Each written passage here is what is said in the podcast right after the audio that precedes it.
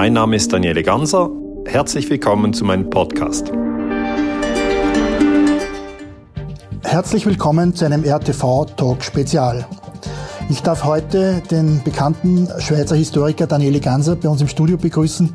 Daniele, herzlich willkommen. Grüß Vielen Dank, Helmut. Danke für die freundliche Einladung. Schön, dass wir uns wiedersehen. Das letzte Mal war im, im, im Mai 2022, einer deiner ersten äh, Auftritte nach Corona in Sippachzell. Ja. Und äh, heute am Abend hältst du in Garsten einen deiner Vorträge und freut mich, dass du dir Zeit genommen hast, im Vorfeld hier ins Studio zu kommen. Ja, ich bin gern wieder nach Österreich gekommen, ist immer schön bei euch. Danke dir. Ich muss mich trotzdem entschuldigen. Äh, wir sind hier in Garsten, das liegt bei Steyr und eigentlich hättest du deinen Vortrag ja in Steyr halten sollen, im alten Stadttheater, das äh, vom Magistrat Steyr verwaltet wird. Und da wurdest du relativ unhöflich ausgeladen vom Bürgermeister und der zuständigen Stadträtin, der Frau Auer, die auch neben Kultur für die Gleichbehandlung zuständig ist. Und obwohl die Verträge eigentlich schon äh, mehr oder weniger unter Dach und Fach waren, wurde plötzlich festgestellt, man, man, man darf einen Daniele Ganser, der predigt, wir sind eine Menschheitsfamilie, äh, Frieden ist immer besser wie Krieg, äh, den darf man nicht auftreten lassen. Ich muss mich dafür entschuldigen, aber du hast Gott sei Dank in der Nähe jetzt einen, eine Location gefunden. Ja, wir sind einfach vier Kilometer rübergegangen ja. und äh, der Vortrag ist ausverkauft. In Innsbruck ist dir das auch passiert. Da ja. hast du gestern einen Vortrag gehabt. Wie ist das gelaufen? Es war toll, es war ja. toll. Also es ist natürlich einerseits, wie du richtig sagst, ein bisschen mühsam, wenn man ähm, sozusagen ja, rausgeworfen wird. In, in Innsbruck war es der Bürgermeister Willi, heißt er, glaube ich. Ja, grüner Bürgermeister Willi. Und der hat einfach selber entschieden, ja, der Herr Ganser darf hier nicht auftreten und die Leute haben schon Tickets gekauft, der, der Flyer war schon gedruckt, mhm. wir waren alle eigentlich äh, der Meinung, in Österreich ist äh, Meinungsfreiheit und, und man darf auch sagen, dieser mhm. Krieg in der Ukraine, ähm, der, der muss jetzt äh, beendet werden, es braucht Friedensgespräche, es braucht keine Waffenlieferung, das sind meine Kernbotschaften und dort der Bürgermeister Willi gefunden, nee, das wollen wir hier nicht hören. Das hat mich schon ein bisschen überrascht, weißt du, weil ich ich gehe halt immer da, davon aus, dass, dass die eine Seite ihre Argumente bringen kann. Das ist ja das Argument, wir liefern Waffen und wir liefern noch mehr Waffen und wir geben die Neutralität auf und das ist alles eine tolle Idee. Okay, das können die ja erzählen. Aber ich sehe es halt ganz anders. Ich sage, wir sollten die Neutralität nicht aufgeben. Man sollte keine Waffen liefern. Man sollte Friedensgespräche führen. Und in diesem Spannungsfeld sind wir im Moment. Und äh, der Bürgermeister Willi hat dann selber gesagt, nee, der darf nicht auftreten. Und dann sind wir nach Seefeld, ähm, das ist äh, 20 mhm. Kilometer außerhalb von Innsbruck. Und das war ausverkauft, 999 Plätze waren da. Da waren noch Leute, die angerufen haben, die wären auch noch gern gekommen. Mhm. Und die Leute, die im Raum waren, waren, waren richtig glücklich, waren tolle Menschen. Ich, ich mhm. fand es einen tollen Anlass. Aber es war ein bisschen Na, umständlich. Na, ich frage mich, ob diese Entscheidungsträger wirklich wissen, wer Daniele Ganser ist und was seine Botschaften sind. Oder ob da einfach ein Framing passiert, das dir vorauseilt und das Also ich, für mich ja. ist auch schwer, überhaupt herauszufinden, was die Menschen denken, weil ich ja. kenne ja die gar nicht. Ich kenne weder die Dame hier, ja. äh, ich kenne noch den Mann in, in Linz, ich treffe die ja gar nicht und morgen bin ich schon wieder weitergezogen, also ich treffe die nicht, ich kenne die nicht. Mhm. Aber ähm, was ich weiß, ist, dass der Bürgermeister auch noch beim Verfassungsschutz gefragt hat und der Verfassungsschutz hat gesagt, es ist völlig unbedenklich. Ähm, und, und, und, dann verste, verstehe ich nicht, warum man dann trotzdem sagt, na, ich will es aber nicht. Und äh, der Druck kommt dann auch von einer Zeitung, der Standard, was hier in mhm. Österreich ja noch eine bekannte Zeitung ist. Und äh, dann haben die einfach schlecht über mich geschrieben und vielleicht hat es der Bürgermeister geglaubt. Ja. Daniele, lass uns äh, zum, zum Hauptthema äh, Ukraine-Krieg zurückkommen. Äh, wir hatten damals äh, bei deiner ersten Auftrittsserie zu, zu diesem Thema äh, ja schon drüber gesprochen und du hast also dort schon die Forderung um keine Waffen in die Ukraine. Ja. Das ist kontraproduktiv. Ähm, vielleicht kannst du ganz kurz nur mal deine, deine These zu, zu dem Krieg, wie er entstanden ist, nur für Zuschauer, die das noch nicht kennen, noch mal kurz zusammenfassen. Ja, gerne. Also die Sache ist ja so, dass am 24. Februar 2022, also eigentlich fast vor einem Jahr, ist Russland unter Präsident Putin in die Ukraine mhm. einmarschiert. Äh, und seither ist dieser, dieser Konflikt eigentlich äh, überall in der Tagesschau oder in den, in den, in den Zeitungen oder im Radio wird immer darüber gesprochen. Und ich äh, verurteile diese Invasion. Ich sage, das ist illegal. Ein Land darf nicht in ein anderes Land einmarschieren. Da bin ich also einverstanden mit den Massenmedien.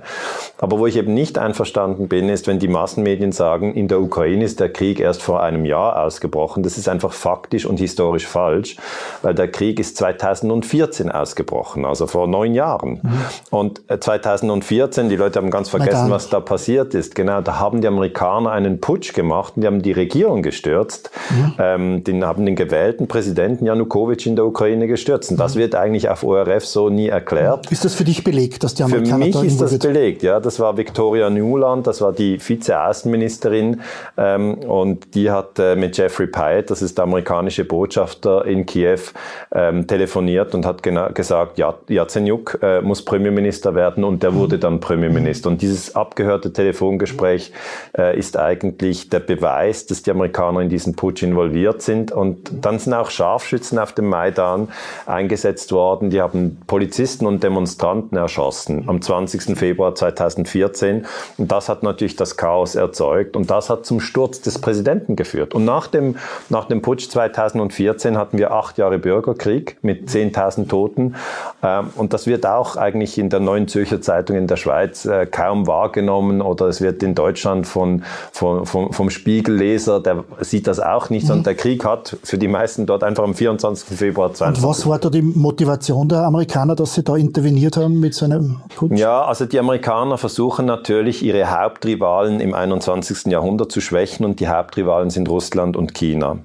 Und äh, sie versuchen eigentlich die NATO immer näher an Russland heranzuschieben. Äh, noch als Deutschland wiedervereinigt wurde, 1990, haben die Amerikaner versprochen, nur die DDR kommt in die äh, NATO rein, weil Gesamtdeutschland ein NATO-Staat äh, ist.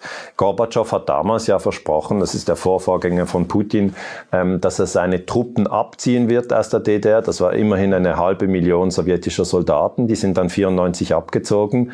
Und die Amerikaner, James Baker war der Außenminister, hat damals gesagt, not an inch, die NATO wird sich kein Zentimeter ausdehnen.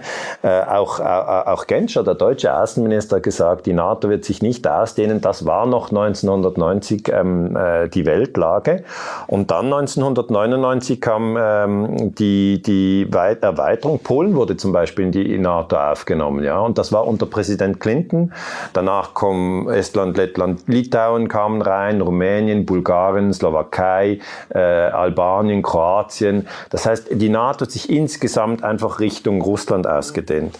Und man muss sich jetzt vorstellen, wie die USA reagieren würden, wenn China ein Militärbündnis schmieden würde äh, mit, äh, ja, mit Mexiko und mit Nicaragua und mit Honduras. Und dann würden die in Nicaragua, würden die äh, sozusagen Soldaten trainieren und in Mexiko würden sie äh, sozusagen äh, chinesische so Soldaten stationieren. Dann würden auch die Amerikaner sofort sagen, nein, das ist uns zu nahe, wir wollen mhm. das nicht. Und das tun jetzt die Russen auch. Sie sagen, wir wollen nicht, dass ihr die äh, Ukraine in die NATO zieht. Und das ist eigentlich das ganze Dilemma. Und das kann nur politisch gelöst werden. Also es muss auf der, auf der Ebene Moskau-Washington müssen die zusammen sprechen. Und, und das, was man uns hier erzählt, dass man einfach 90 Leopard-Panzer schicken kann und dann, dann ist der Konflikt gelöst, das stimmt so nicht. Ja, eben, äh, da wollte ich dich jetzt fragen, seit wir gesprochen haben im Mai letzten Jahres, was ist da deiner Meinung nach, welche Meilensteine sind hier passiert und, und welche Fehler sind da passiert? Damals hat man ja noch von Helmlieferungen gesprochen genau. und so. Genau. Jetzt werden gerade die Leopard, 14 äh, Leopard geliefert. Also ja, vermutlich sind es dann 90 Leopard. Also, ja, genau. weißt du, es ist in einem Krieg kann man ja eigentlich immer tiefer reinschlittern und das sind eigentlich, ähm, die Kämpfe haben sich intensiviert, ja, seit wir das letzte Mal gesprochen haben.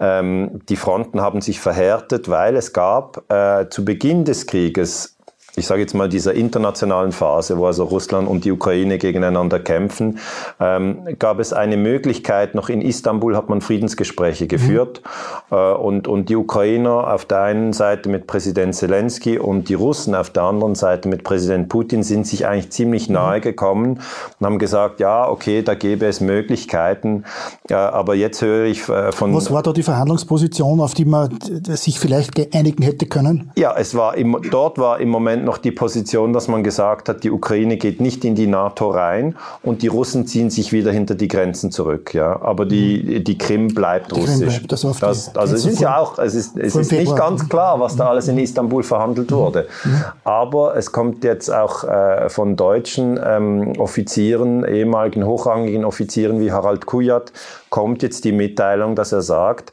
äh, Damals wurden diese Friedensverhandlungen, die Putin geführt hat und die auch Zelensky geführt hat, wurden ähm, eigentlich sabotiert von Boris Johnson, vom Briten. Vom Brit, der war damals Premierminister äh, in Großbritannien und äh, er hat gesagt, und wir wollten... Biden, glaube ich. Also, ja, Joe Biden sich, auch. Also die, die Amerikaner... Und er hat den Johnson geschickt. Genau, also ja. die, die, die Joe Biden und, und Boris Johnson, also London und Washington wollten nicht, dass Kiew und Moskau einen Frieden schließen.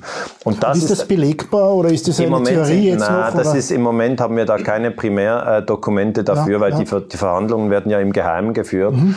Aber Kujat, der ist ein, ist, ist ein General, war General, ist jetzt auch pensioniert. Harald mhm. Kujat ist ein General in Deutschland, ist ein, ein sehr gut vernetzter Mann, natürlich in die Geheimdienste mhm. hinein, in das Militär hinein. Und wenn er sagt, ähm, dass das so war, dann ist das glaubwürdig. Also ich würde jetzt Harald Kujat äh, nicht unterstellen, dass irgendetwas erzählt, das nicht stimmt. Und dann heißt es ja eigentlich, wir müssen noch mal hingehen und sagen, in Istanbul 2022, also Istanbul, die Hauptstadt der Türkei, das ist ja interessant. Die Friedensverhandlungen werden nicht mehr in Genf in der Schweiz geführt, weil wir sind nicht mehr neutral in der Schweiz, sondern werden in der Türkei geführt, weil die Türken eben nicht am Wirtschaftskrieg teilnehmen. Und, und Geschäftsverhältnisse mit beiden. Genau, also der Erdogan, der, der äh, ist natürlich eigentlich in der NATO, aber gleichzeitig äh, bezieht er das Erdgas von Putin. Und in Istanbul hat man eben sozusagen eine Lösung gefunden. Das fände ich eine gute Lösung. Die Ukraine als neutrales Land, nicht Mitglied der NATO und die Russen ziehen sich wieder zurück hinter die Grenzen vom 24. Februar 22. Und du hast gefragt, was ist dann danach passiert? Also der erste Schritt ist Invasion. Der zweite Schritt ist sabotierte Friedensgespräche in Istanbul. Darf ich da noch mal einhaken? Da gibt es aber nur eine zweite Legende, Kriegslegende oder so, dass eventuell Butscha dann der Auslöser war, dass diese Verhandlungen abgebrochen wurden. Ist das für Welcher die, Putsch? Die, nein, die, dieses Massaker in Butscha. Das ist, Aha, diese, das Massaker in Butscha. Ja gut, dieses wird Massaker. auch vorgeschoben, äh, warum diese Verhandlungen gescheitert sind. Das hat auch äh, reingespielt, aber letzten Endes ist eigentlich der Druck aus London und Washington entscheidend gewesen. Weil, weißt du, äh, Joe Biden äh, könnte ja morgen Zelensky anrufen und sagen, ja. du musst jetzt den Krieg beenden, weil ich gebe dir keinen Kredit mehr und ich gebe dir keine Waffen mehr und ich gebe dir keine Aufklärungsdaten mehr. Weil die, davon, ja, die Amerikaner machen die Aufklärungsarbeit, sie sagen, wo die russischen ähm, äh, Generäle und Offiziere sind, dann versuchen die Ukrainer die russischen Generäle und Offiziere zu töten, sie versuchen auch die äh, Stellungen äh, dann äh, zu zerstören. Und das Gegenteil machen natürlich die Russen auch, sie versuchen herauszufinden, wo sind die Ukrainer. Aber wenn die Amerikaner, also wenn Joe Biden Zelensky anrufen würde und sagen würde, ich liefere dir erstens keine Waffen mehr, ich gebe dir keine Aufklärungsdaten mehr und drittens, ich gebe dir keinen Kredit mehr. Das ist ein ganz wichtiger Punkt. Die Leute denken, die Amerikaner verschenken diese Waffen. Das ist nicht so. Die Ukraine verschuldet sich und muss das zurückzahlen später. Das heißt, die amerikanische Rüstungsindustrie macht ein Geschäft, ja. Ja, das und, finanziert ja zum Teil die EU. Ne? Also ja, die am Schluss. mit diesem Land, Land and Lease Vertrag. Land and Lease, genau. Äh, am Schluss bezahlt die, die, EU die Waffen, Waffen aus der USA. Genau, aber ja. das ist, das ist ein, ein, ein, ein, ein Mechanismus, den viele Leute überhaupt nicht verstanden haben. Also die europäische Union ist ja eigentlich ein Friedensprojekt, wenn ich es mal so sagen darf. Und das Friedensprojekt war eben, dass sich Deutschland und Frankreich, die sich ja im Ersten und Zweiten Weltkrieg äh, ganz, ganz grässlich äh, umgebracht haben, dass sie sich nicht mehr umbringen. Das war der Kerngedanke der Europäischen Union. Ähm, und der zweite Kerngedanke war eben nie wieder Krieg. Also wir wollen keinen Krieg in Europa. Jetzt haben wir aber Russland, das ist ein europäisches Land, die Leute vergessen das immer. Russland ist bis zum Ural ein europäisches Land und danach, äh, wenn, wenn, wenn es natürlich weiter in den Osten geht, ist es ein asiatisches Land. Als Schweizer und auch als Österreicher ist das sicher ein bisschen speziell, sich ein Land vorzustellen, das elf Zeitzonen hat. ich finde schon von Basel ja, nach genau. Lugano ist es weit. aber man muss sich vorstellen, Russland ist das größte Land der Welt. Ja. Und es ist wirklich ähm, der größte Teil, also der, der der für kulturell wichtige Teil mit der Hauptstadt Moskau ist in Europa. Und die Ukraine ist auch ein europäisches Land. Das heißt, wir haben in Europa wieder Krieg. Und da tut es mir im Herzen leid zu sehen, dass die Europäische Union, die eigentlich ein Friedensprojekt ist, diesen Krieg anheizt und eben zum Beispiel die Waffen bezahlt, äh, die die Amerikaner liefern, indem sie Kredite garantieren und so weiter. Aber die Europäische Union ver verrät hier ihren Grundgedanken, dass sie nämlich für Frieden in Europa sorgt. Weil sie müsste ja sagen, die Russen sind Europäer, die Ukrainer sind Europäer. Klar, früher haben sich die Deutschen und die Franzosen umgebracht, aber wenn wir erkannt haben, dass das falsch ist, also dass Nationalismus falsch ist, dann sollten wir uns auch hier daran erinnern, dass Nationalismus falsch ist. Und der Nationalismus treibt jetzt ganz verrückte Blüten, also zum Beispiel bei den Australian Open, also im Tennis, ja. Die russischen Spieler, da wird die Flagge nicht eingeblendet. Ja, und, und, oder dann gibt es irgendwie eine Katzenausstellung. Die russischen Katzen dürfen nicht ausgestellt werden. Ja, am Anfang dann, wurde der Wodka weggeschüttet in den Lokalen. Also, weißt du, aber da, da, das ist reiner Nationalismus ja. und da kann ich nur als Historiker sagen, sagen, erinnert euch doch an den Ersten Weltkrieg, erinnert euch doch an den Zweiten Weltkrieg. Das war doch, das waren doch, da sind wir uns doch alle einig, das waren doch Irrtümer. Und lasst uns nicht wieder Europa in Flammen aufgehen lassen. Wir haben das zu oft gemacht. Übrigens auch in den 90er Jahren im Jugoslawienkrieg. Ähm, dort haben wir auch ent, ent, entlang den äh, nationalen und ethnischen Grenzen uns getötet. Und ich, ich bin einfach einer, der, der auch aufsteht und der auch Vorträge hält und sagt, sowohl Ukrainer wie Russen gehören zur mhm. Menschheitsfamilie. Mhm. Und es ist ganz wichtig, dass die Waffen niedergelegt werden und dass man eine politische Lösung findet. Weil auf dem Schlachtfeld, ja, ist, ist sozusagen jeder weitere Tag ein Tag zu viel. Ja, nur es passiert gerade das Gegenteil. Ne? Genau. Also jetzt, Scholz hat gerade die Entscheidung bekannt gegeben diese Woche, dass also die Leopard geliefert werden, einmal 14 und insgesamt glaube ich 80 oder 90. Ja, 90, glaube ich. Ja, und, und es ist ja, es ist ja fast irrsinnig, wenn man schaut, die plündern gerade die Bundeswehr aus mit, mit dem Bestand, schenken das den Ukrainern, äh, geben Finanzhilfen von 50 Milliarden Euro, glaube ich, bisher. Mhm. Äh, die USA hat, glaube ich, gefordert, dass regelmäßig Zahlungen von 3,5 Milliarden äh, äh, von der, von der EU an die, an die Ukraine getätigt werden, um die Waffen der USA bezahlen zu können. Es geht auf jeden Fall um Milliarden. Man, ja, wie kann, wie kann man, wie kann man das, diesen Irrsinn zurzeit stoppen?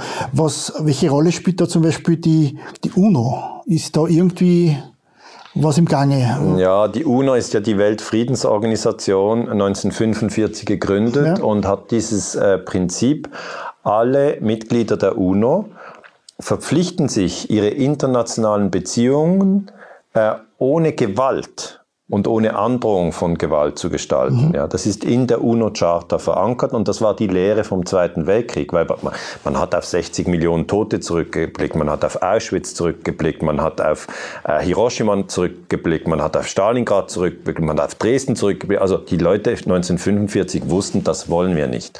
Und in der UNO haben wir aber jetzt eine Pattsituation, weil im Sicherheitsrat gibt es ja fünfständige Mitglieder. Das sind die USA, das ist Russland, das ist China, das ist Frankreich, Frankreich und das ist Großbritannien. Die Vetorecht. Genau, die haben das Vetorecht.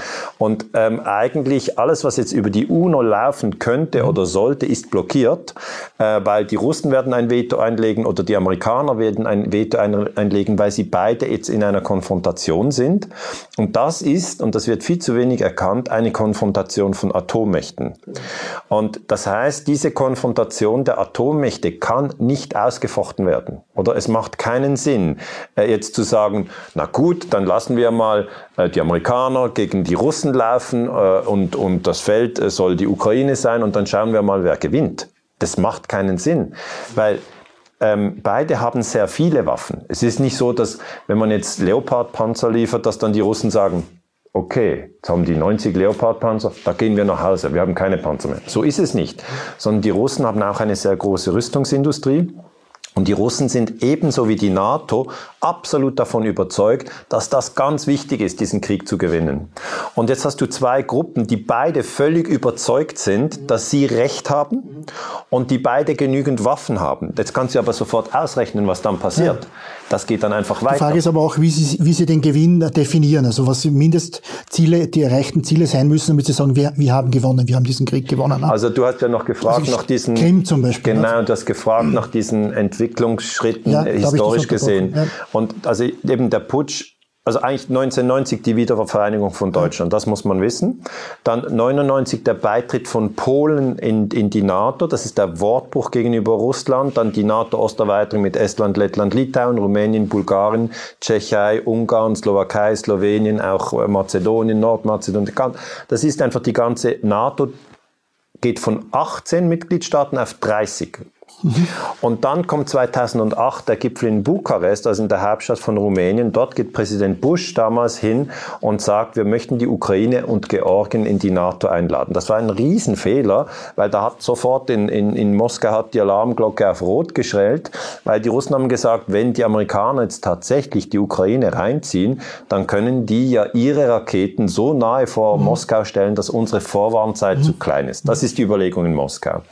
Ähm, und, und dann, das haben ja damals damals auch einige bekannte europäische Politiker verstanden, dass das für Russland eine Drohung ist und dass man das nicht machen kann. Ja, Helmut Schmidt hat ja. genau hat ja, gesagt, ja, genau. 2014 nach dem Putsch in Kiew hat er gesagt, es ist gefährlich für die Europäer, einfach nur die amerikanische Position einzunehmen, weil die Amerikaner haben ja 6000 Kilometer Atlantik dazwischen, ja, aber wir hier in Europa haben, hier, hier brennt dann das Feuer, weißt du?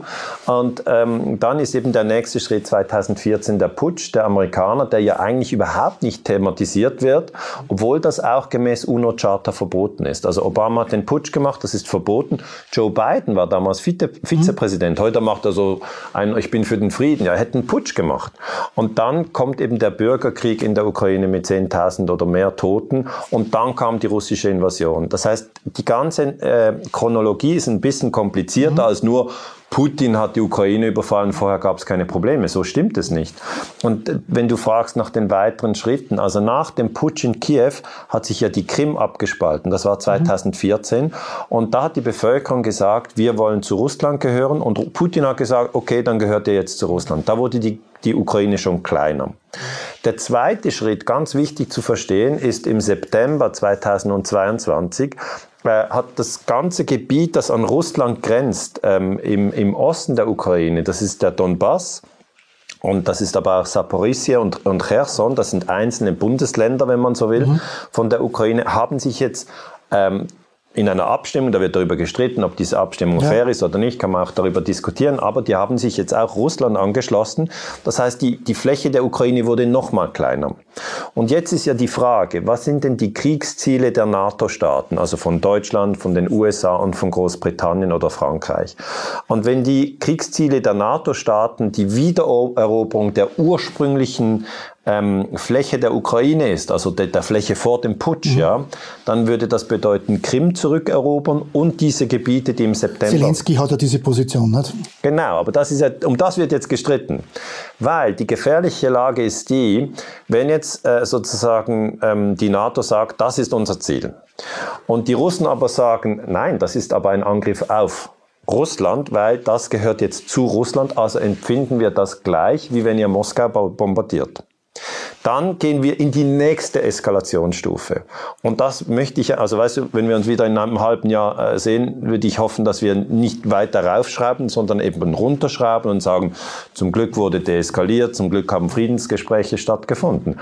Aber als Historiker kann ich einfach sagen, es ist immer möglich, sich noch mehr in einen Konflikt zu verstricken, wenn beide Parteien aufs Maximum spielen. Wenn jeder sagt, komm, wir gehen noch, komm, wir gehen noch ein bisschen weiter. Komm, wir gehen noch ein bisschen weiter. Ich kann noch länger. Und ich gebe dir jetzt noch eins drauf. Und weißt du was? Jetzt gebe ich dir noch eins drauf. Und ich drücke dich noch tiefer runter. Und dir werde ich jetzt noch eine reinhauen. Und dann habe ich noch eine härtere Waffe. Und ich habe noch viel in der Härte. Naja, wie siehst du das jetzt? Das, das ist Tit for Tat. Ja, wie siehst du das jetzt mit, mit Kriegsbeitritt von Deutschland und so weiter? Also ich finde es eine Katastrophe, dass Deutschland wieder in einen Krieg getreten ist gegen Russland, weil... Ist es das für dich also? Ja, es ist, es ist für mich ein Kriegsbeitritt, weil es sind verschiedene Dinge.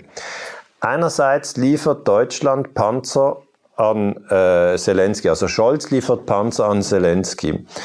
Ähm, zudem bildet Deutschland in Bayern auf, äh, auf Militärstützpunkten ukrainische Soldaten aus ähm, äh, an Artillerie. Und der wissenschaftliche Dienst des, des Deutschen Bundestages hat gesagt, da verlässt man den sicheren Boden der Nichtkriegsführung. Weil in Deutschland wird ja ein bisschen so gesprochen, man sagt, ja gut. Die Norm ist doch Völkerrecht praktisch, also die Völkerrechtsgesetze. Oder? Bitte?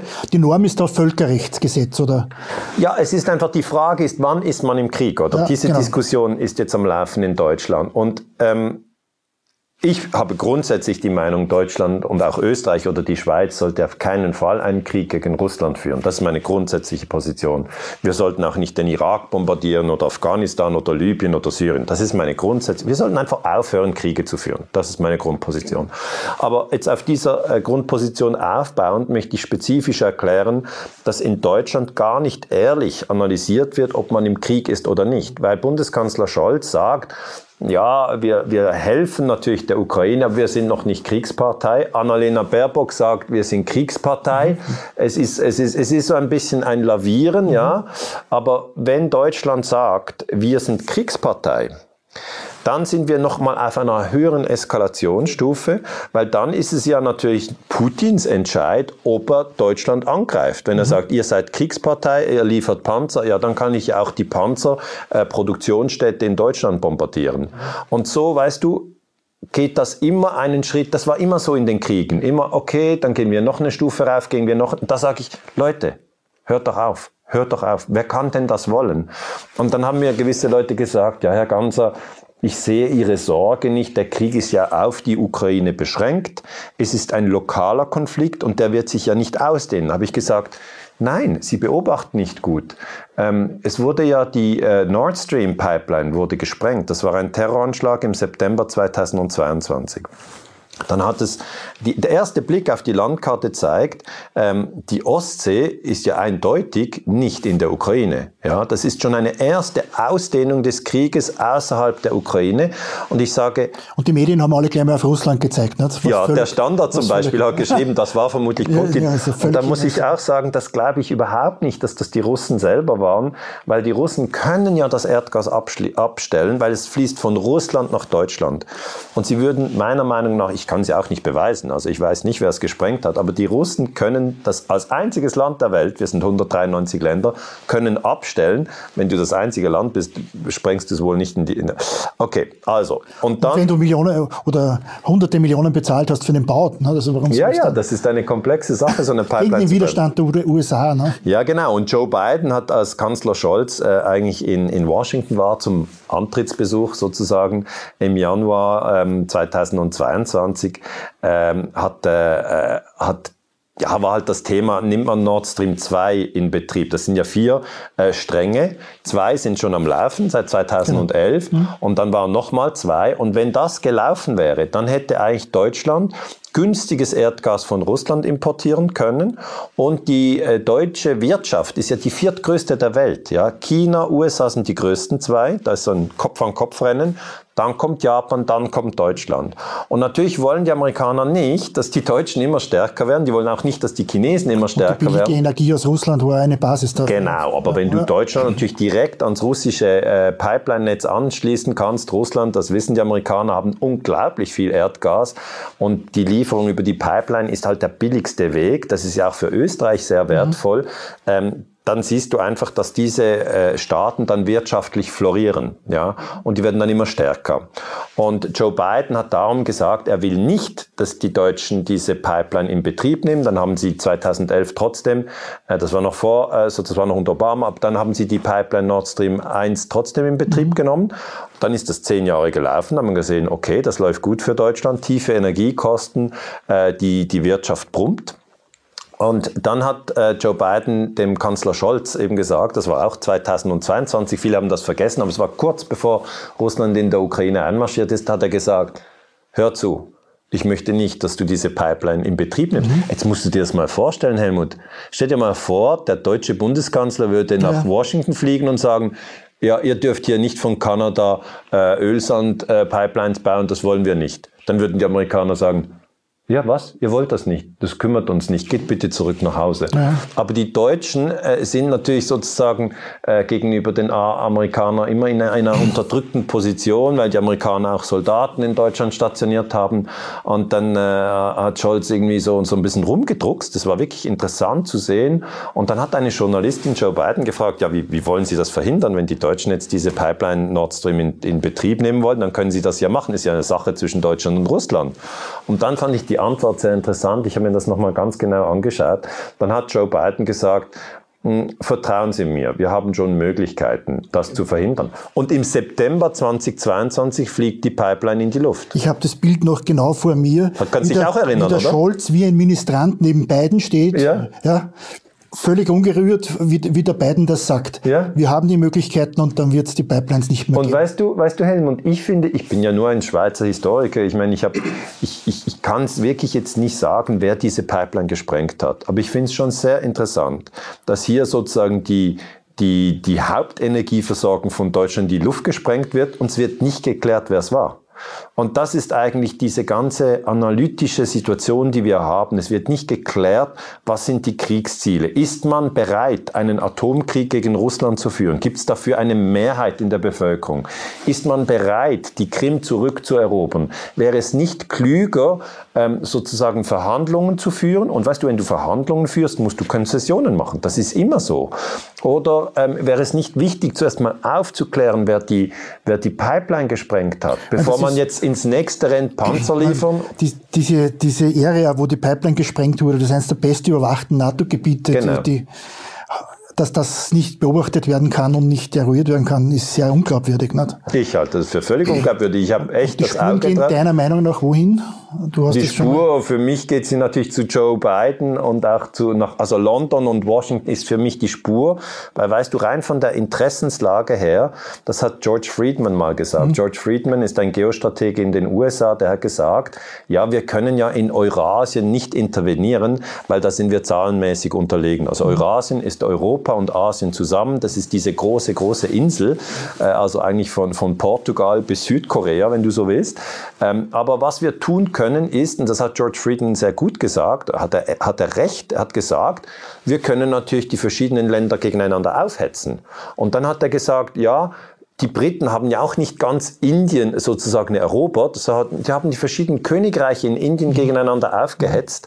Und dann sagt er noch, äh, Ronald Reagan hat ja in den 80er Jahren ähm, äh, den Irak und den Iran gegeneinander gehetzt. Also Saddam Hussein hat damals den Iran angegriffen, Iran war damals unter Khomeini und die Amerikaner haben im Rahmen von Iran-Contra noch Khomeini bewaffnet und gleichzeitig Saddam Hussein bewaffnet. Das heißt, die Strategie der Amerikaner war immer wieder, eigentlich durch Spaltung ähm, die Gegner zu schwächen. Und die Leute haben das einfach zu wenig verstanden in Europa, dass es ein Interesse gibt, vor allem von, von, von Washington, aber auch von, von, von London bis zu einem gewissen Grad, ähm, dass man hier in Europa eigentlich die Ukraine gegen die Russen hetzt. Und das funktioniert im Moment sehr, sehr gut, weil nicht darüber gesprochen wird. Ähm, und man hat natürlich vor allem die Deutschen gegen die Russen gestellt, weil George Friedman hat gesagt, es war immer unser, unser Ziel, eigentlich zu verhindern, dass Deutschland und Russland äh, eng zusammenarbeiten, weil wenn die eng zusammenarbeiten, dann fließt günstiges Erdgas nach Deutschland und die Deutschen, die sind so fleißig, die sind so geschickt in der Industrie, äh, Porsche und Bosch und Volkswagen und so weiter, äh, wenn die günstige Energie haben, dann werden die uns sozusagen zu mächtig. Und darum ist diese Schwächung ähm, der Achse Moskau und, äh, und, und Berlin war immer ein strategisches Ziel der Amerikaner. Aber darüber wird, sagen wir, in der Neuen Zürcher Zeitung oder auf Schweizer Fernsehen oder auch auf ARD-Nachrichten nicht gesprochen. Der Putin hat jetzt auch wieder zum Ausdruck gebracht, dass für ihn Deutschland ja immer noch äh, von der USA besetzt ist und die USA ein Versailles von der USA ist. Nicht? Ja, Putin sagt sich natürlich, das ist ein Krieg der USA. Ja. Äh, es ist ein Krieg der NATO. Also er sieht es schon als eine Konfrontation der Atommächte. Mhm. Und die Konfrontation der Atommächte ist immer eine gefährliche Sache, weil sowohl der Putin als auch der Biden sind natürlich der Meinung, dass sie die größten und die stärksten und die mächtigsten sind der ganzen Welt. Und das, solche Showdowns, die brauchen wir wirklich nicht. Also das ist nichts, was die Menschheit weiterbringt, sondern die sollen sich beruhigen, die sind wie wir sterblich, äh, die müssen auch auf Toilette gehen, die müssen auch schlafen. Niemand hier ist allmächtig und wir brauchen keinen Atomkrieg. Also ich möchte, dass sich Putin beruhigt, ich möchte, dass sich Joe Biden beruhigt und ich möchte, dass die deeskalieren. Weil ich habe wirklich zum Beispiel die Kuba-Krise untersucht. Und bei der Kuba-Krise 1962 war es so, darf ich das kurz erklären? Ja, da haben ja äh, die Amerikaner zuerst äh, versucht, Fidel Castro zu stürzen. Fidel Castro war der Präsident ähm, äh, auf Kuba. 1961 war die Schweinebucht-Invasion CIA und, und das ist gescheitert. Die konnten den nicht stürzen. Und dann haben die Russen gesagt, da werden wir den Fidel Castro ein bisschen schützen. Wir geben dem ein paar Atomraketen. Und dann haben die Russen diese Atomraketen ähm, sozusagen im Schwarzen Meer auf die Schiffe geladen. Die sind dann durch den Bosporus, also bei der Türkei vorbei, NATO-Mitgliedstaat. Und dann sind die durch das ganze Mittelmeer, bei Italien vorbei, nochmal ein NATO-Mitgliedstaat, dann bei Spanien, Portugal vorbei äh, und dann über den Atlantik bis äh, nach Kuba. Und dort haben sie diese Atomraketen ausgebaut, äh, ausgeladen aus den Schiffen. Und die Amerikaner sind mit U-2-Flugzeugen, ganz hoch aufklärende Flugzeuge über Kuba geflogen. Und die Russen waren noch dabei, dabei, diese Atombomben zusammenzubauen. Die waren noch nicht fertig. Äh, und Khrushchev war äh, damals der Chef in Moskau und Kennedy war der Chef in Washington. Und dann, als diese U zwei Aufklärer, die Fotos gemacht haben von diesen äh, äh, Raketen, die zusammengebaut werden, haben sie Kennedy geweckt mitten in der Nacht und haben gesagt, Herr Präsident, äh, hier, hier haben wir ein echtes Problem. Die Russen bauen hier Atomraketen auf Kuba. Und äh, Kennedy hat dann sofort alle seine Berater zusammengezogen und hat sich gefragt, wie reagieren wir darauf? Und er hat gesagt, wir akzeptieren das nicht. Und es war nicht diese Idee von jedes Land hat äh, das Recht, äh, als souveränes Land selber zu entscheiden, mhm. äh, ob es einem Militärbündnis angehört und was für Waffensysteme es haben will, weil das wird ja jetzt gesagt in der Ukraine, ja, jedes Land hat das Recht und so. Das war überhaupt nicht das Thema. Äh, Kuba hat überhaupt keine Rechte, sondern die Amerikaner sagen, da stehen keine sowjetischen äh, Atomraketen, weil die Supermächte respektieren eigentlich die Souveränität der Länder in ihrem Umfeld nicht oder nur begrenzt, ja. Und dann hat Kennedy gesagt, ja gut, dann bauen wir jetzt einen Ring von Schiffen um Kuba herum, amerikanische Kriegsschiffe. Und dann sind die sowjetischen Schiffe gekommen mit den weiteren Bauteilen und zum Glück haben die abgedreht. Ja, weil sonst wäre es eben zur nuklearen Konfrontation gekommen. Und ich habe dann ähm, die Generäle und die Außenminister und die ehemaligen CIA-Direktoren und was sie alles sind, und zwar von sowjetischer Seite wie von amerikanischer Seite, haben sich dann jedes Jahr, alle, all zehn Jahre nach dieser Kuba-Krise getroffen und haben zusammen gesprochen und haben gesagt, weißt du, so wie wir jetzt zusammen sprechen, wärst du lieber der Amerikaner oder lieber der Russe? Aber einfach, wir, wir sprechen zusammen. Und wir hätten uns fast im Atomkrieg verwickelt und dann zehn Jahre treffen sich die Männer wieder, werden auch älter, haben Probleme mit dem Knie oder die Haare werden grau.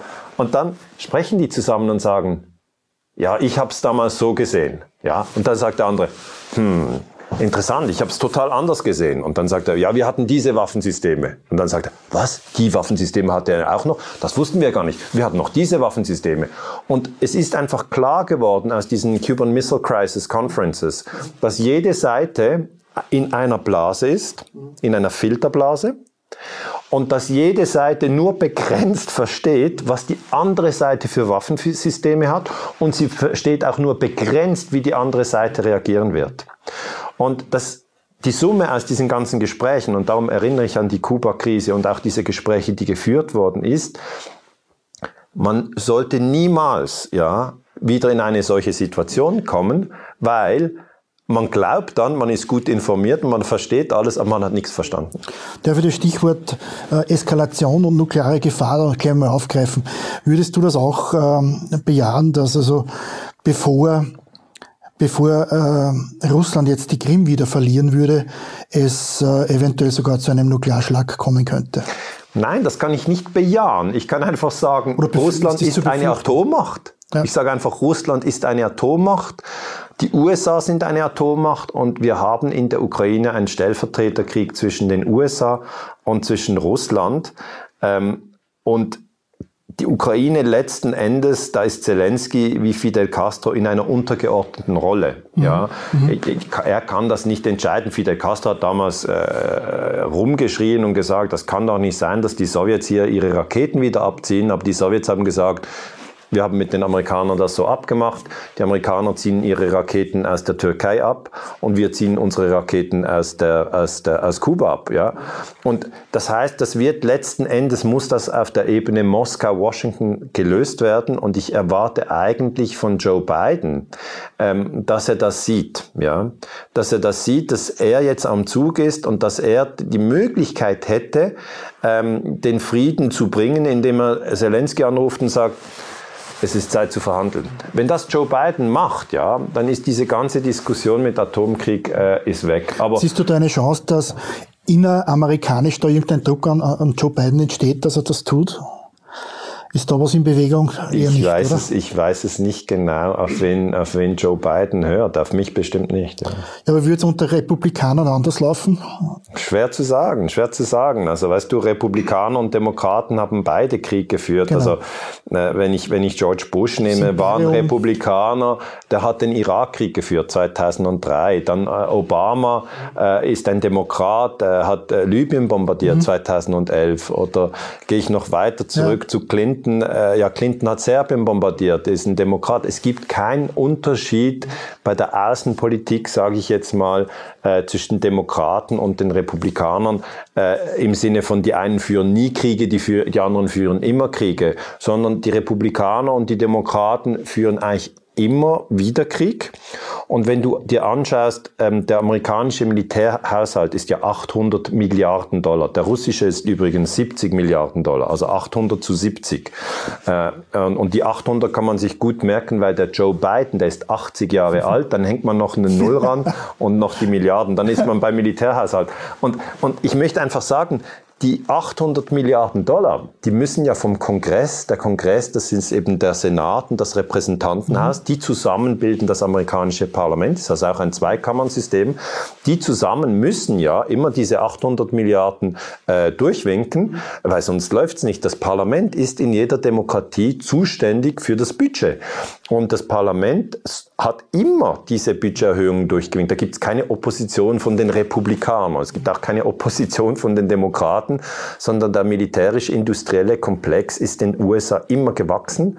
Und jeder Senator oder auch jeder Abgeordnete im Repräsentantenhaus äh, schaut dann eigentlich nur noch, dass auch ein paar äh, der Landminen dann in seinem äh, Bundesstaat äh, produziert werden, damit er ein bisschen Geld hat. Lass uns da gleich ein bisschen über die finanziellen Interessen der USA sprechen. Jetzt ist ja schon geplant, dass praktisch für die für den Wiederaufbau und die eventuelle Aus, äh, Nutzung der Rohstoffe in, in, der, in der Ostukraine, wenn man das Land zurückgewinnt, BlackRock äh, die Koordination übernehmen soll. Und äh, der März in Deutschland war, weiß ich nicht, bis 2015, glaube ich, äh, Chef von BlackRock Deutschland und so. Also diese ganzen Interessensgelage, ist das nicht ein Wahnsinn? Ja, da kann ich nur sagen, das ist ein Wahnsinn. Also ja. ich, es, es, es ist eben so, dass man sich daran erinnern muss, Krieg ist ein Geschäft. Ja. Krieg ist ein, ein Geschäft und eigentlich tun mir die jungen Männer leid, äh, die jungen Ukrainer, die jungen Russen, die auf sich schießen müssen. Weil es gab mal eine ganz schöne Geschichte an, an Weihnachten 2014 haben die Deutschen und äh, die britischen und die französischen Soldaten, also wir sind im Ersten Weltkrieg, die sich haben sich ja dauernd beschossen. Also Stillstand, Weihnachtswaffenstillstand ja, gehabt. Ja, kannst dich daran erinnern, also nicht einfach ja. aus der Geschichte.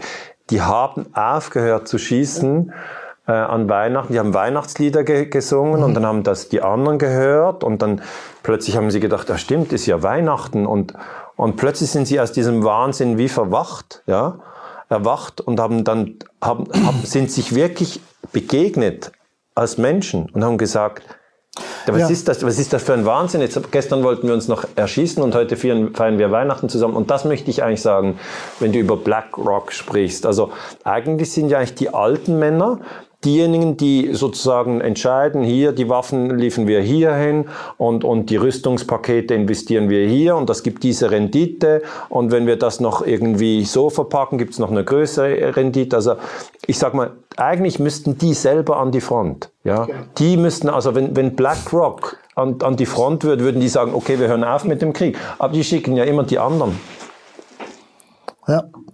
Ähm, Jetzt äh, nochmal, noch weil jetzt dieser Korruptionsskandal in der Ukraine war mit Zelensky, da hat er jetzt einige Führungskräfte entlassen. Kannst mhm. du, kennst du da nähere Details? Oder? Nein, es ist einfach so, dass natürlich die Ukraine auch ein sehr korruptes Land ist und das wird einfach...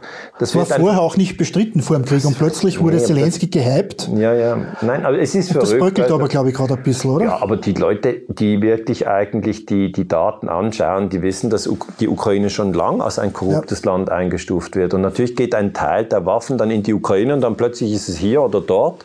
Oder ähm, das Geld ist plötzlich hier oder dort und man fragt sich, ja, ähm, war das so gedacht und war das so geplant und was ist überhaupt hier, ähm, was ist hier transparent, ja? Und das sind letzten Endes ja die Steuergelder auch der Österreicher, das sind die Steuergelder der Deutschen und die, die Bürger fragen sich schon, ähm, äh, was läuft da eigentlich? Und unsere Wirtschaft geht gerade kaputt mit der Energie, den Energiepreisen. Die Leute merken natürlich die hohen Energiekosten. Und da sage ich immer, wir sollten keinen Wirtschaftskrieg gegen Russland führen, weil wir sind die Importeure. Ja. Und wenn du als Importeur sagst, ja, ich importiere, angenommen du bist Hebel, Russland und ich bin Hebel. Österreich, ja, und dann sage ich dir, ich, ich will jetzt dein Öl und Gas nicht mehr, dann sagt der Russe, ja gut, dann verkaufe ich es dem Chinesen. Oder ja, dem Inder. Ja. Oder dem Inder.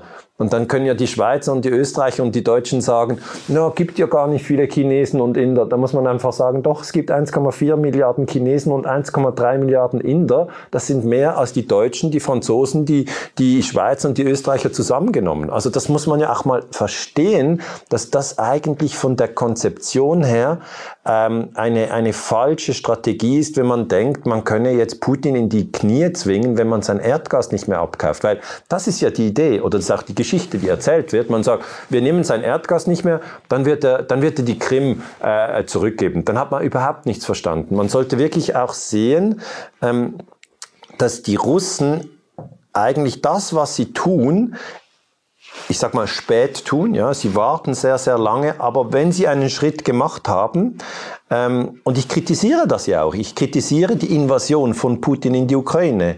Aber ich glaube nicht, nachdem er diesen Schritt getan hat, dass er jetzt einfach zurückweicht, äh, weil jetzt Österreich kein Erdgas importieren will von Russland. Also das, das, das, das, das ist die Logik. Ich, ja. ich weiß nicht, wie ja. die Leute auf diesen Punkt kommen. Dann abschließend, so ein paar, paar Minuten vielleicht noch äh, in Richtung, was können Lösungsansätze sein? Ich meine, wie du zuerst gerade gesprochen hast, das ist ja deine Mission, die du fast predigst wir sind eine Menschheitsfamilie, genau. Frieden halten. Und, die Russen und, gehören zur Menschheitsfamilie. Und die Menschen wollen sich eigentlich gar nicht töten. Ja? Die Ukrainer gehören zur Menschheitsfamilie, die Österreicher, die so, Schweizer. Jetzt läuft aber gerade ein anderes Programm. Ja, jetzt läuft ein anderes Programm. Und äh, das ist ja eigentlich, kann nur entstehen durch Fehlinformation, durch Verhetzung. Ja. Und da sind wir bei dem Thema Information, Medien. Genau. Ja. Und Strippenzieher dahinter. Und wie kann man das wie kann man da eingreifen? Wie kann man, weil solange die Menschen fehlinformiert sind, ja. äh, werden sie auch falsch handeln. Ja? Also Helmut, es gibt eine ganz gute Grundregel. Die Menschen ähm, reisen ja gerne. Also die Österreicher, die Schweizer, die Deutschen, die fahren ja gerne ins Ausland. Ja. Und wenn sie im Ausland waren, also wo sie auch immer waren, ob sie in Frankreich waren, ob sie in Spanien waren, ob sie in Thailand waren, ob sie in Russland waren, ob sie in den USA waren, dann kommen ja die wenigsten zurück aus den Ferien und denken, dieses Land müsste man mal bombardieren. Okay? Das mhm. denkt niemand. Ja? Der eine sagt, ja, das Essen hat mir nicht so gepasst, oder der andere sagt, ja, die Straße da, das war aber auch nicht so, wie wir es bei uns haben oder so. Klar, aber, aber die, die, die Menschen untereinander, ja, die wollen eigentlich gar nicht äh, sich gegenseitig bombardieren. Mhm. Das wollen die mhm. nicht. Und ich glaube, man muss sich an das erinnern. Man muss sich an seine Reisen erinnern und sagen, was habe ich für wunderbare Menschen getroffen in anderen Ländern. Hören wir doch auf, alle Menschen zu diffamieren, nur weil wir sie nicht kennen. Und lasst uns auch, ist vielleicht ein frommer Wunsch, aber es ist trotzdem ein Wunsch, lasst uns aus der Geschichte lernen. Wir haben in Europa, haben wir eigentlich schon schon genügend Blut vergossen. Und wer das nicht glaubt, ja, der soll die Geschichtsbücher anschauen. In der Operation Barbarossa sind deutsche Panzer ja. gegen Russland gefahren. Jetzt da sage ich immer, das braucht's nicht nochmal. Wir haben das schon mal gemacht. Und äh, äh, da, das ist, weißt du, ich, ich bin wirklich überzeugt, darum halte ich auch die Vorträge, darum halte ich auch heute Abend diesen Vortrag. Ich bin überzeugt, dass die einzige Lösung ist, deeskalieren. Und die zweite Lösung ist deeskalieren. Und die dritte Lösung ist deeskalieren. Ja, nur schwierig, wenn man jetzt nochmal das Beispiel mit den Panzerlieferungen. Ja.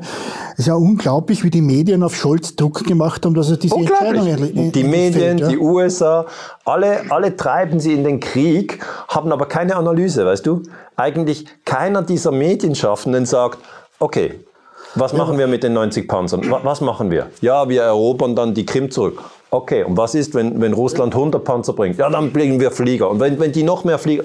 Aber letztendlich sind es die monetären Interessen von einigen Mächtigen. Ja? Genau. Wir möchten doch nochmal zurück auch auf Blackhawk und so weiter und äh, vor allem auch das Thema, ich glaube, dass das auch mehr aufgeklärt werden sollte über den Einfluss des, des World Economic Forums, mhm. die sich ja jetzt in Davos getroffen haben wo doch die Strippenzieher dieser Welt äh, sich koordinieren, Lobbying machen, äh, ihre Pläne äh, schmieden und eigentlich kennen die Menschen kaum diese Organisation. Wenn man den auf der Straße fragt, weiß keiner darüber Bescheid. Ist natürlich eine ist Frage. Ja Schweizer, ist Schweizer, ist ja für Schweizer mich als Schweizer wichtige Frage. Also das World Economic Forum ist ein Netzwerktreffen von einflussreichen Politikern und von einflussreichen Wirtschaftsführern. Ähm, es ist von Klaus Schwab, einem der einflussreichsten Netzwerker, den es überhaupt gibt, eigentlich äh, ins Leben gerufen worden. Und das Interessante ist, dass ja Joe Biden nicht in Davos war und dass Putin nicht in Davos war. Russen sind ausgeladen worden jetzt, glaube ich, beim heurigen Treffen. Ne? Ja, also ich sage auch, es, es war auch Zelensky, das sind die drei wichtigsten Akteure jetzt. Die haben sich natürlich nicht in Davos getroffen, weil ich die alle das Zelensky nicht... war zugeschaltet. Zugeschaltet, ja, aber zugeschaltet ist was anderes. Aber er hat, glaube ich, Begrüßungs... Ja, ja, seine Frau war da. So, ja. Aber ja, es ist eigentlich ja nicht Zelensky, ist gar nicht der Hauptakteur. Biden und Putin ja, sind die Hauptakteure. Und wenn ich zur Kuba-Krise zurückgehen darf, da wurde die Sache zwischen Kennedy und Khrushchev gelöst. Kennedy hat seinen Bruder Robert geschickt, und Khrushchev hat den russischen Botschafter Anatoly Dobryvnov in, in Washington, die haben zusammengesprochen.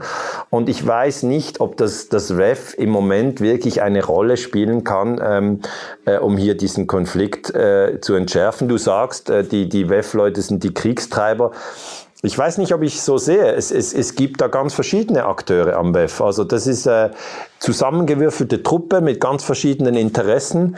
Äh, aber äh, ich wünschte mir natürlich, dass dort der, der, Friede vorangebracht wird und das ist nicht der Fall. Also das also, sehe ich also auch. Mir, mir, hat die, der Ernst Wolf hat ein neues Buch genau, über WF geschrieben ja. und seine Analyse hat mir ganz gut gefallen, wie er auch darstellt, dass also G7, G8, G20 und so, das waren, sind alles Konstrukte, die in dieser Organisation äh, gegründet und die Idee entstanden ist und so. Also, ich habe das Buch von Ernst Wolf noch nicht gelesen, ja, aber ich, ich schaue mir immer wieder mal seine Videos ja, an. Ich finde das sehr interessant, was er sagt. Äh, und ich sage sicher, man soll das im Auge behalten. Ich glaube aber, letzten Endes wird der Krieg in der Ukraine ähm, nicht auf der Ebene von WEF äh, gelöst, mhm. sondern auf der Ebene von Nationalstaaten wie Russland und USA, dass eigentlich Putin und Biden irgendwann sagen müssen, Atomkrieg wollen wir nicht. Und das ist eben auch im Interesse von uns Bürgern. Ich meine, Österreich ist ein kleines Land, die Schweiz ist ein kleines Land. Ja, die Frage Land. ist nur, ob die Politik nicht von BlackRock und solchen Organisationen getrieben ist. Die sitzen als Berater in, in, in allen Regierungen. Ja, die, die, Frage, die Frage ist natürlich, die Frage ist, ist, ist erlaubt und jeder soll sich da ein Bild machen. Ich denke, was die Leute sicher merken, ist, ähm, dass Zeitungen wie der Standard äh, hier in Österreich zum Beispiel ähm, sehr undifferenziert über den Krieg schreiben, dass sie natürlich in den Krieg hineintreiben. Ja. Und das ist aber das Problem. Weißt du, die Historiker, wenn jetzt der Krieg sich eskaliert und dann alles verbrannte Erde ist, dann kommen die Historiker irgendwie in 50 Jahren. Und dann was machen wir? Dann sagen wir, lasst uns nochmal die, die Medien anschauen. Und da haben wir aber auch schon beim Ersten Weltkrieg gemacht, haben wir gesagt, ja, die Deutschen wurden dort äh, ähm, als, als blutgierige Hunden dargestellt, die Jungfrauen ja, ja. vergewaltigen und den Kindern die Hände abschlagen. Ja, aber jetzt genau die Russen genau gleich. Also es wird eigentlich immer der Gegner wird dämonisiert. Aber ich glaube, diese Printmedien wie Standard und so, wie das wer so ansprichst, die sind jetzt durch Corona auch stark entlarvt worden und, und, und die kämpfen, glaube ich, sehr mit Verlusten von Ab Abonnenten. Also ja, ich, könnte es verstehen. Ja, ich könnte es verstehen. Glaub, Aber was ich eigentlich den Menschen mitgeben möchte, ist, denkt selber. Denkt selber. Denkt darüber nach, wenn ihr einen Konflikt habt, also wenn die Kinder in der Schule einen Konflikt haben, was ist dann die Idee? Dass jeder dem anderen einen Leopardpanzer mitgibt und, und dann sollen sie so lösen? Oder wenn ihr einen Konflikt habt an der Arbeitsstelle, gibt es ja immer wieder mal Konflikt. Der eine will äh, irgendwie am, am, Freitag arbeiten, der andere sagt, nein, da will ich. Kann man dann, sagt man dann, okay, jetzt nimmt beide eine Handgranate mit und, und der, der es überlebt hat, gewonnen. Also wir haben ja immer als Menschen Konflikte. Das ist ganz normal. Aber es ist eben falsch, Konflikte mit Gewalt zu lösen. Und das, was eben in der Familie gilt, dass man zusammen spricht und dass man am Schluss auch einen Kompromiss macht, das muss man doch als Mensch. Das gilt eben auch auf höchster Ebene. Und das ist eigentlich der Grund, warum, warum ich wirklich immer wieder Vorträge halte. Äh, und, und darum freue ich auch mich jetzt auf den Vortrag heute Abend in, ja. in Gasten. Daniele, ich würde das als Schlusswort von dir nehmen. Ich glaube, das passt ganz gut. Ja, danke dir recht herzlich für dein Kommen und wünsche dir viel Erfolg beim heutigen Vortrag. Ja, bin sicher, den hast du und auch weiterhin. Danke dir für dein Wirken. Danke, Helmut. Ich möchte vielleicht die Gelegenheit auch nutzen, hier allen Menschen in Österreich äh, äh, zu danken für dieses riesengroße Interesse. Es hat mich wirklich im Herz äh, gefreut.